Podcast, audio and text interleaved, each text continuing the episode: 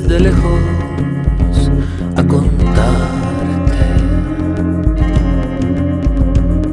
Vinimos desde lejos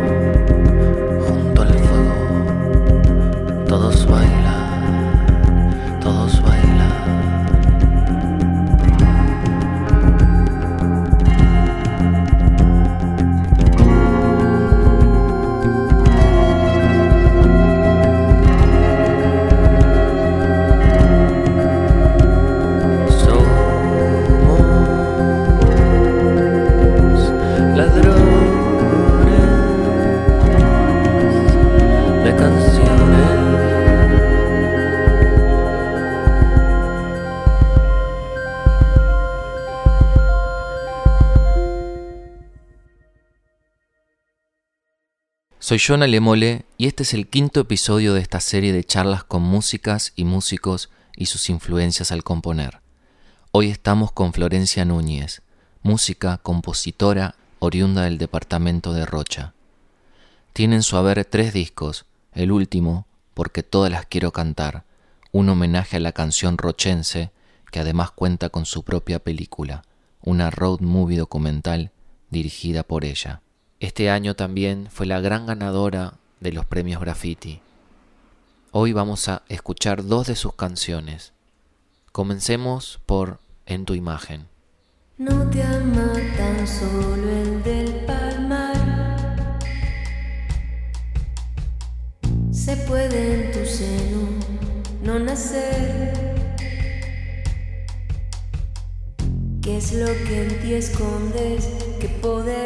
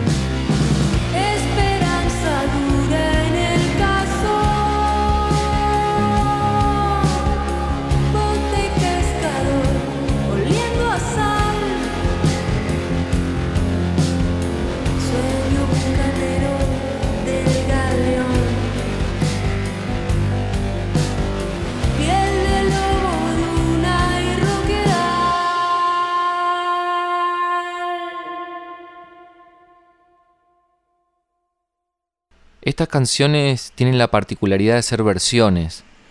En tu imagen es autoría de Lucio Muniz, que fue un poeta, compositor, músico, cantante y artista plástico uruguayo. Florencia me comentaba hace un rato que Lucio le da la canción a los Zucará antes de grabarla a él. Los Zucará son los primeros intérpretes de la canción, los primeros en grabarla y los que la catapultaron al éxito, digamos, porque eh, era una época en la que mm, existía algo que yo creo que ahora no existe más, que es esa cuestión de irse pasando las canciones una, antes de que las canciones fueran grabadas o tocadas en público, irse las pasando, mostrando para ver qué tal. Y en ese momento eh, los Zucará vieron en esa canción algo distinto y, la, y la, la pidieron para ellos y Lucio se las dio y bueno, el resto es historia, ¿no? Es un clásico. Bien. ¿Cómo, cómo es para vos este, reversionarla? Bueno, lo primero que sabía era que, que la iba a cantar sola, porque es una canción que fue, digamos, popularizada a dos voces, a dúo, por dos hombres, entonces sabía que también iba a ser diferente el registro, o sea, la tonalidad de, la canción iba a ser diferente porque me tenía que quedar cómoda.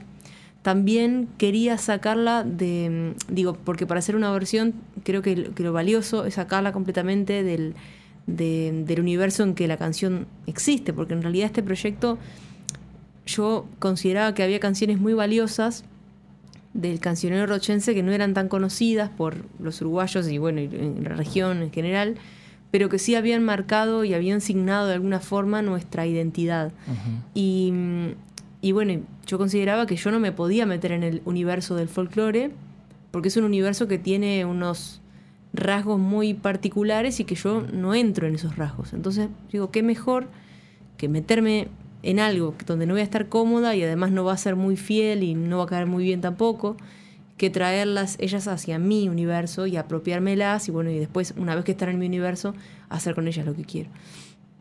Por eso es que la canción la saco completamente de, de su versión original, eh, ese aire de samba que, que tiene la canción en, en, su versión original por los Zucará, la cuestión de las guitarras de nylon y ese um, riff, digamos, que, que, emula la melodía del estribillo y bueno, y de, y de los versos también.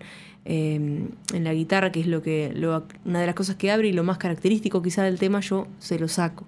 Claro. Entonces como que intento construir desde otro lugar, generando otras cosas, las texturas, una cosa más oscura, sí. eh, llevada para otro lado y obviamente yo no, digo, los Zucarás eran unos tipos que cantaban impresionante, que se hacían unos arreglos vocales, bueno, de hecho Humberto Piñeiro eh, era una de las voces más tremendas que, que bueno, que tenía el canto.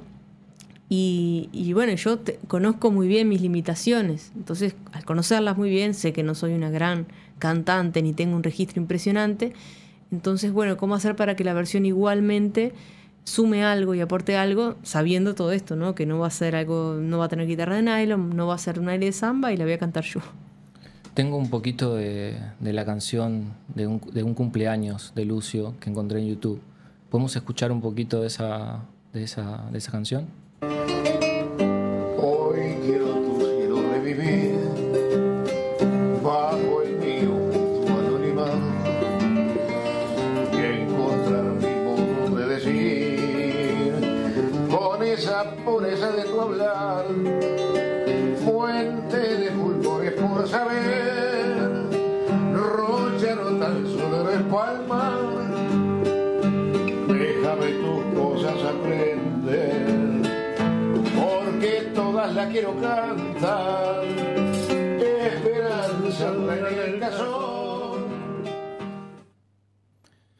Este, bien interesante. Yo me estoy acercando a todas estas músicas a través de, a través de vos. ¿Cómo llega la parte, esto que vos nombrás oscuridad del tema, cómo llega la parte de la, de la distorsión, ¿no? Escuchando esta versión, después escuchando la tuya. Bueno, como con casi que todo lo que hace, lo que hago, yo lo que publico, prácticamente, no todo porque hay cosas que no, pero muchas, muchas cosas, y este disco en particular, eh, nos empezamos a juntar con Guillermo Berta, que trabajamos juntos hace años, eh, eh, con el objetivo de producir las, las canciones y las versiones. Entonces yo iba con una idea, tenía la suerte de que él no tenía nada de idea de estas canciones. Eso estuvo bueno porque eh, a los hechos nosotros trabajamos igual que como cuando yo llevo una canción nueva mía. Claro. Eso estuvo bueno porque él no estaba contaminado. Y la que estaba contaminada era yo y era la que más quería sacarme la versión original de encima. Entonces como que una vez que sacamos la armonía, la apuntamos, vimos la tonalidad, después lo demás es como ar- bloquear todo, borrar todo y arrancar de cero. Eso estuvo bueno.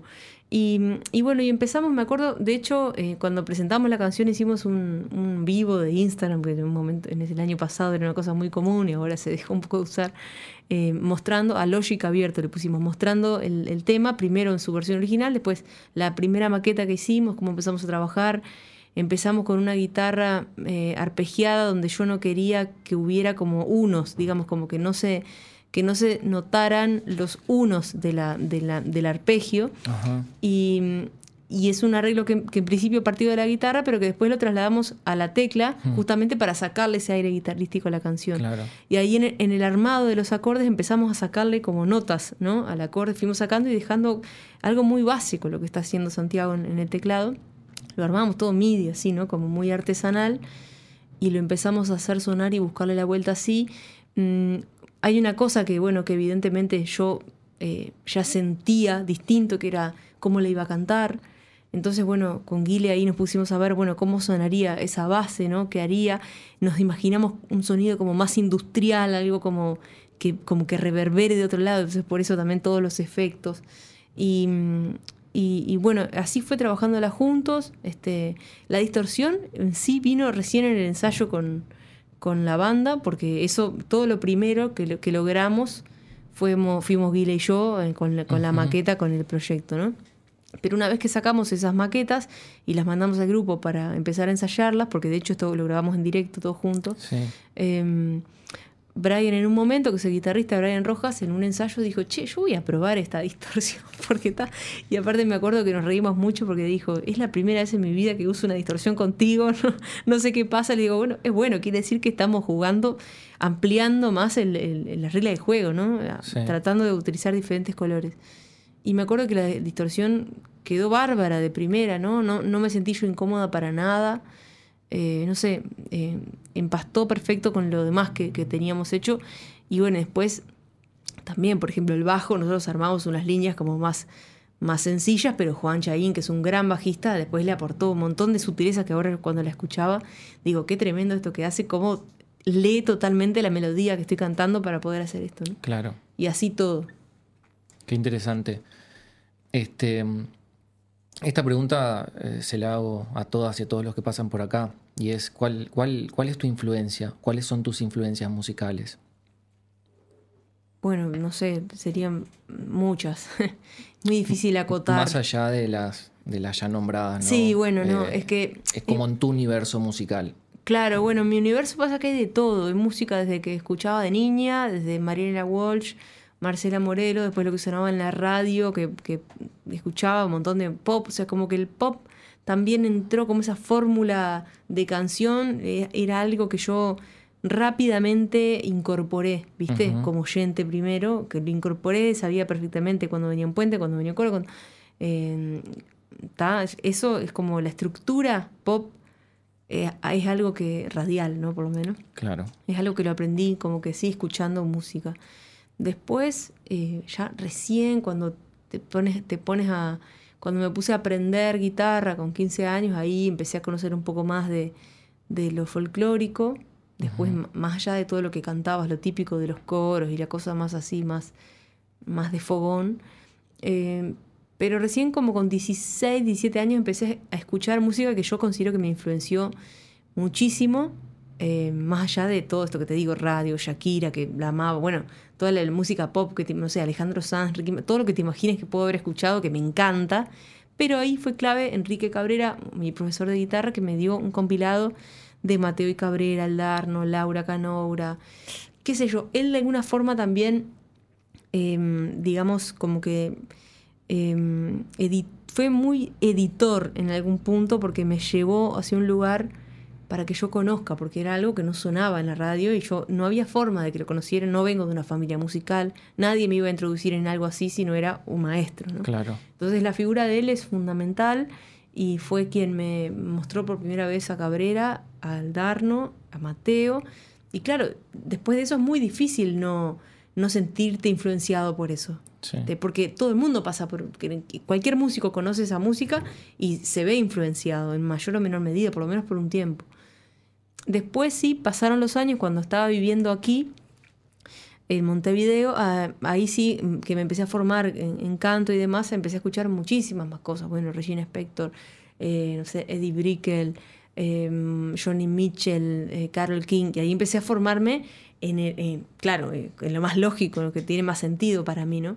Entonces, es tan amplio mi universo, porque me encanta escuchar folclore argentino, me encanta escuchar Claro. Mercedes Sosa, me encanta escuchar este, a Cuchi Leguizamón, o sea, hay, un, hay una tradición ahí que me encanta, y también aquí en Uruguay, pero también me fascina eh, el, el pop, eh, no sé, este, todo esto que te nombré y toda esta cosa. Sí. Y eh, ahora estoy escuchando mucha música de, de España, entonces es muy difícil definirte cuáles son mis influencias porque siento que son tantas y Claro. que están todo el tiempo cambiando también. Ajá. Pero sí puedo determinar, por ejemplo, eh, a la hora de, de- de mis primeras canciones notaba muchísimo más esta influencia Mateo Cabrera Claro. Darno, que después se fue atenuando, ¿no? Ajá, bien. Este, bueno, ahora pasemos a charlar sobre Contigo y en el Palmar, ¿te parece? Sí, claro. Letra y música, Gabriel Núñez Rótulo. Interpretada también por Sol y Palma, ¿es así? Sí, así. Sol y Palma es el nombre de un dúo de música folclórica uruguaya conformado por Fernando Rótulo y Jorge Griot. Nuevamente, ¿cómo fue para vos hacer tu versión de este tema? Bueno, también fue muy fácil, porque mm, esta es una canción que, que por haberla cantado Sol y Palma, yo lo conozco mucho a Fernando de Sol y Palma, y por haberla cantado tanto ellos, los vi tantas veces, Ajá. al principio desde abajo del escenario, después desde un costado, después, ¿no? Como que a medida que te vas aproximando al mundo, ¿no? Eh, que claro, la, la, la supe siempre, es una canción que siempre supe. Pero claro, eh, la, la forma de cantarla, de interpretarla de ellos, viene como una cosa súper tradicional, folclórica, con arreglos típicos del folclore, que está buenísima. Eh, y versionarla para mí implicaba lo mismo. Primero el cambio de, de tonalidad, una tonalidad cómoda, qué sé yo. Pero también yo sabía que tenía que imprimirle a esta canción algo un poco más, eh, quizá menos, como, como menos intencionado, como con esa fuerza, con ese ataque que tienen Mm. las voces folclóricas y sobre todo las dos voces, ¿no? Porque aquí era una voz, también Sí. ese era un desafío.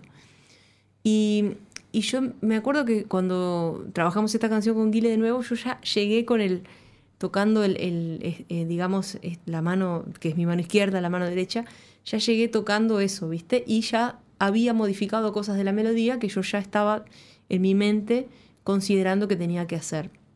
Y es uno de, las, de los temas a los que más le cambié, eh, bueno, en, en la armonía, Mm. que más le cambié en la melodía. Obviamente todo esto patrocinado por el autor que me, que me lo permitió, ¿no?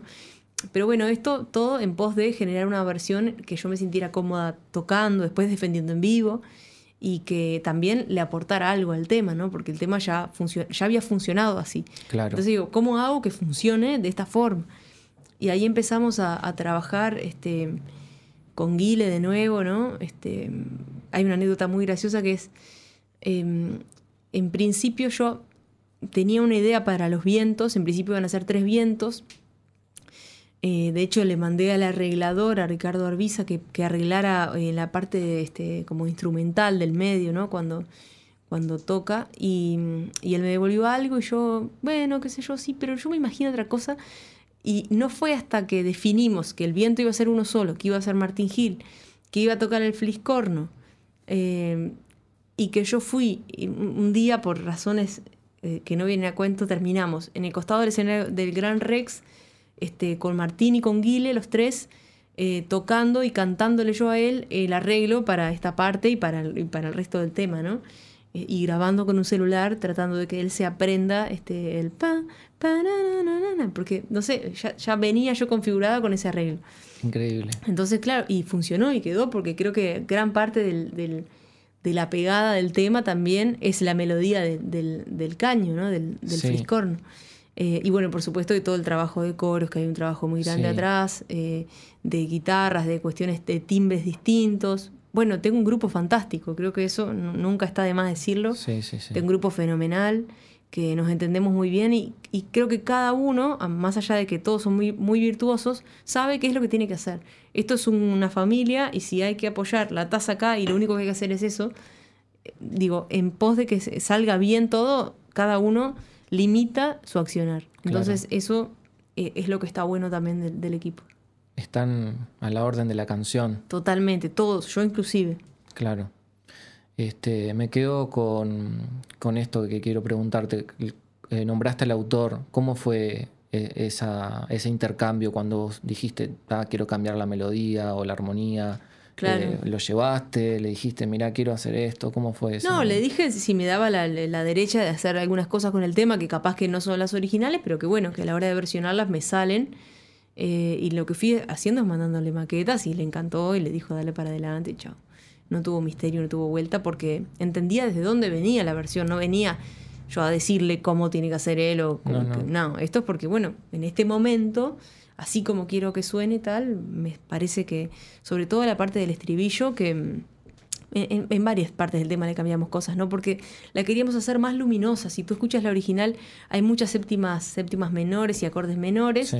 Y porque es algo típico ¿no? del, del folclore. Y, y si bien el tema tiene acordes menores, séptimas menores, yo quería imprimirle como una cosa un poco más, más liviana, ¿no? Eh, sobre todo en los estribillos, ¿no? Cuando, cuando va al, al estribillo que va al la menor. De, de igual manera yo le decía a Nico, Nico Molina, Sí. que, que es uno de los que toca guitarra eléctrica en, el- en la canción, como de ir haciendo como este, llevando el acorde como, como de paso, ¿no? Como, no sé cómo explicarlo, pero ir como arrastrando eh, la, la tríada, digamos, del, Sí. del, del acorde hasta, hasta que suene, pero que no sea algo que pase por las notas em, menores, que son las originales del, Claro. del, del tema. Entonces ahí se fue modificando un poco y también lo vocal está llevado por un lado más luminoso, más alegre quizá, y no tan quizá duro como el folclore a lo mejor yo lo, Lo lo, percibís. lo percibo, sí.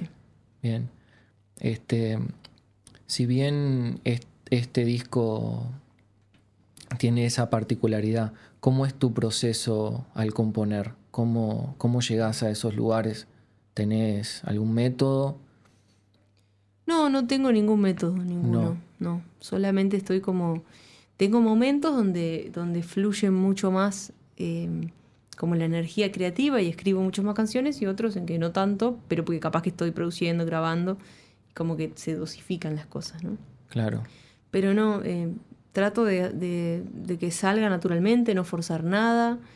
Eh, cuando llega algo sí tengo que estar muy atenta y, y- y prestarle atención, eso sí, pero no tengo ningún método. En general compongo lápiz y papel o con el celular escribo y, eh, y con la guitarra en general o con la voz simplemente o con algo rítmico. Ajá, Y después, sobre todo para ahora que, que tengo ya otro disco compuesto, eh, ha sido más así de, de pasar por la guitarra y después sí llevar a la computadora y empezar a armar cosas alrededor de eso que sale, bueno, sacando y poniendo. Pero la composición para mí es como un, un estado y después sí, cuando pasas a la producción, eh, sale esto que te digo, ¿no? De cambiarle claro. para dónde llevas, ¿no? Por eso creo que este disco, porque todas las quiero cantar, es bien distinto a lo que a mí me exige, me exige desde Ujú. otro lado, Sí, porque las canciones ya eran buenas. Sí, Entonces, ¿cómo hace que sean aún mejores, no? sí. ¿Mm? Sí, que sin duda que son, son muy, muy lindas las canciones. Han sido bien recibidas por el público, según lo que estuve leyendo en, en YouTube estos días. Muy interesante el aporte. Muchas gracias Florencia por venir a Radio Camacuá y nos vamos escuchando una canción tuya. Cómo no, muchas gracias y nos vemos pronto.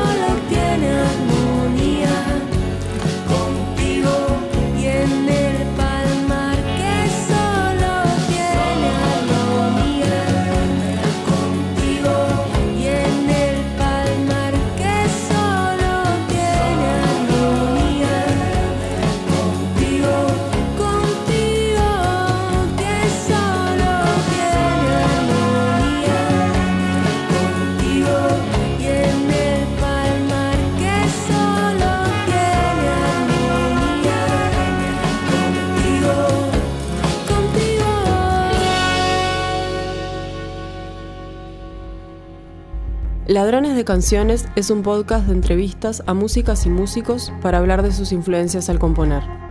Es presentado por John Alemole y producido por Patricia Papazo y Natalia Agustina. Registro por Radio Camacua, Alexis Vilariño. Suscríbete y escuchanos en radiocamacua.uy y en tu plataforma de podcast preferida.